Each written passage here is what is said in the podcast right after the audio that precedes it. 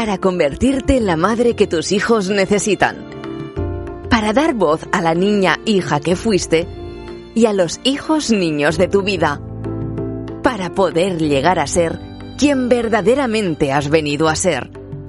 Diario de Ivonne Laborda, una madre consciente.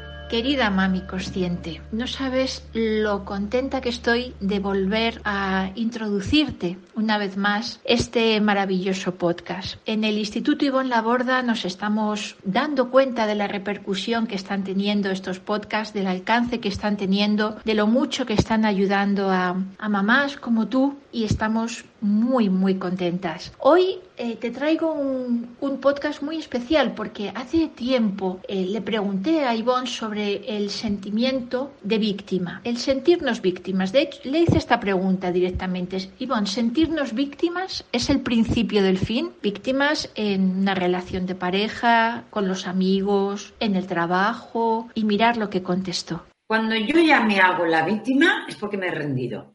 Ya no me queda nada ya ni me responsabilizo, porque hacerme la víctima es ya, ya no tomo ninguna decisión, ¿no? Cuando hay violencia de género, que yo no hablo de quien sea aquí en este caso, eh, y caemos en la victimización, ahí ya podemos ser víctimas de nuestros maridos años y años y años, ¿no? Como hemos visto en muchos casos, es que mi marido durante 20 años ya, pero a ver, para que haya un marido que durante 20 años, sea lo que sea, te pegue o te abandone o te sea infiel o te robe o, bueno, yo qué sé, lo que haya, sea, es porque ha habido alguien que se lo ha estado permitiendo durante 20 años o que no ha hecho nada al respecto durante 20 años. Entonces, cuando ya nos victimizamos es porque ya ni me responsabilizo de la situación incómoda que no me gusta. Tengo que hacer algo al respecto y no quejarme. Porque la queja no hace nada, enquista la queja. La queja no nos eh, saca del conflicto. La queja no nos conecta como pareja. La queja no me da voz diciendo qué quiero, qué necesito y qué siento ni al otro. Entonces, la queja es un mecanismo de defensa que tenemos para no hacer nada. Es que ya está y voy a la amiga y tal, Y no nos ha pasado alguna vez que viene una amiga y nos explica su gran problema con la pareja. Y la escuchamos una vez, oh, pobre, hostia, sí, fíjate, y te ha hecho esto, oh, vaya, vaya, y te ha dicho lo otro, vaya, vaya, vaya, vaya, ya está, ¿no? Y la, eh, la, escuchamos, ¿vale? Imaginémonos que pasado mañana viene con la misma historia, con un ejemplo distinto. Oh, fíjate, oh, pues sí, tal, tal, tal. Tercer, acabó? O sea, si al tercer día nos viene con la misma, es como decir, hey, hey, hey, vamos a hablar, ¿no? ¿Y, tú qué le dices? ¿Y, tú cómo le explicas? ¿Y hasta dónde pones el límite? No, no puede ser que te esté haciendo lo mismo tantas veces. Entonces, cuidado con esa queja, porque eso lo hacemos con la pareja, con la suegra, con el trabajo, con los hijos. No podemos estar quejándonos eh, perpetuamente del hijo o del jefe o del sueldo. ¿No te gusta tu jefe y no te gusta el sueldo? Deja el trabajo, despídete. Hombre, ¿cómo que hombre? No me estás diciendo que no te trata bien, no me estás diciendo que no te paga bien. Vete. Y así te das la oportunidad de encontrar un jefe mejor y un sueldo mejor. Entonces, con la pareja un poco es lo mismo. No digo que nos separemos, pero deja de quejarte y haz algo. Toma una decisión. Ah, toma acción. O párale los pies o comunica, o al revés, empieza a amarle tú. O sea, dependiendo de la situación. Evidentemente, si es violento, te pega, no se trata de que ahora le ames tú. Pero si estamos distanciados, ¿por qué tiene que ser él el que se acerque? Porque no soy yo. A mí en casa me he acercado yo montones de veces a mi pareja y la que se ha llevado la mejor parte soy yo. Porque yo me he acercado así, pero luego él ¡uh! me ha ayudado en casa, me ha hecho masajes, y simplemente hacer ese pequeño pasito a mí me ha dado una tonelada. ¿Por qué? Pues porque yo no tengo orgullo, porque no pienso que si él, que si yo, que si tal. Bueno, pues tenemos diferentes caracteres. A mí me es más fácil llamar a alguien, tomar acción. No, no, no estoy midiendo si una amiga la ha llamado yo cinco veces y ella a mí dos. Pues ahora le toca a ella. No, hombre, no, eso es orgullo. Yo también estoy perdiendo ahí porque pierdo el contacto con ella. Pero en cambio, si la llamo, abre las puertas de su casa, pues, pues, pues, pues, pues si me estoy llevando yo más que ella, si yo solo la he llamado y ella mira lo que ha hecho, ¿no?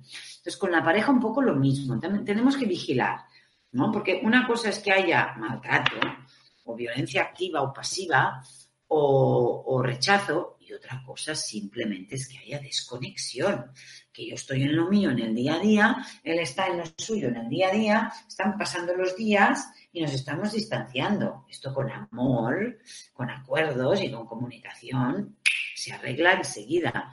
Ahora, cuidado si estamos hablando ya de cosas feas, por, llamarlas de alguna manera, ¿no? ¿Que se puede arreglar? Por supuesto que se puede arreglar. Todo el mundo puede tener un mal día y tener una mala reacción. Pero si es un mal día y una mala reacción, pero si eso es la tónica, tenemos que estar viendo si nosotros vamos a permitir esa tónica con nuestros hijos o con nosotras mismas, porque el problema entonces ya no está con nuestra pareja. El problema está en qué le permito yo a la otra pareja mi falta de seguridad, mi falta de autoestima, mis complejos y mi dependencia. Entonces el problema soy yo, ya no tanto la pareja. La verdad es que cada vez que Ivonne responde a alguna de estas preguntas complicadas y sin embargo tan, tan comunes en tantas de nosotras, siempre sentimos esa especie de vuelta de tuerca, ese algo que resulta diferente y con lo que podemos conectar y que nos sirve para, para mm, superarnos, ¿verdad? Porque alguna vez habías escuchado que la queja eh, es un mecanismo de defensa para, para, no responsabilizarnos. Yo la primera vez lo escuché eh, de ella, ¿no? La primera y la única vez.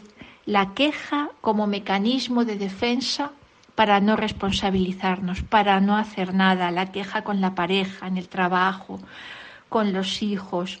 Victimizarnos es no responsabilizarnos. Aquí hay mucho para reflexionar, pero yo estoy segura de que esta manera tan especial que tiene Ivonne de transmitir es una manera con la que podemos conectar desde la amabilidad, desde el cariño, ¿verdad? Bueno, pues mm, estamos, como te he dicho al principio, muy contentas de poder compartir esto contigo, de que este podcast esté teniendo tanto alcance y también eh, aprovechamos para invitarte, invitarte a que vayas a la página web de Ivonne Laborda, ivonlaborda.com y allí puedes encontrar tantos artículos eh, mm, sobre tantos temas de crianza consciente, de crecimiento personal, de educación, eh, puedes encontrar mm, ebooks, ebooks que te van a ayudar. Hay unos ebooks allí que son oro puro. Te invito a que, a que vayas a, a ivonlaborda.com y veas esos ebooks y los descargues y los estudies, trabajes con ellos. También te invito a que visites el canal de YouTube Ivonne Laborda. Hay una gran cantidad de charlas, conferencias, mm, entrevistas, sobre, sobre estos temas con los que puedes empezar a trabajar, puedes iniciarte. Si quieres algo más, mmm, trabajar directamente de la, de la mano de Ivonne Laborda, ve a la página web institutoivonlaborda.com, institutoivonlaborda.com y allí encontrarás cursos, talleres, formaciones.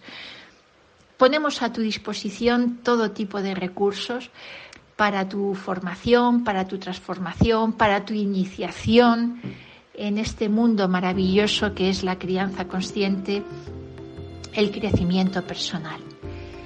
Bien, pues, mm, ah, se me olvidaba, las redes sociales, Instagram, Facebook, ahí puedes encontrar mucha inspiración también, porque compartimos cosas muy, muy interesantes desde el Instituto Ivonne Laborda.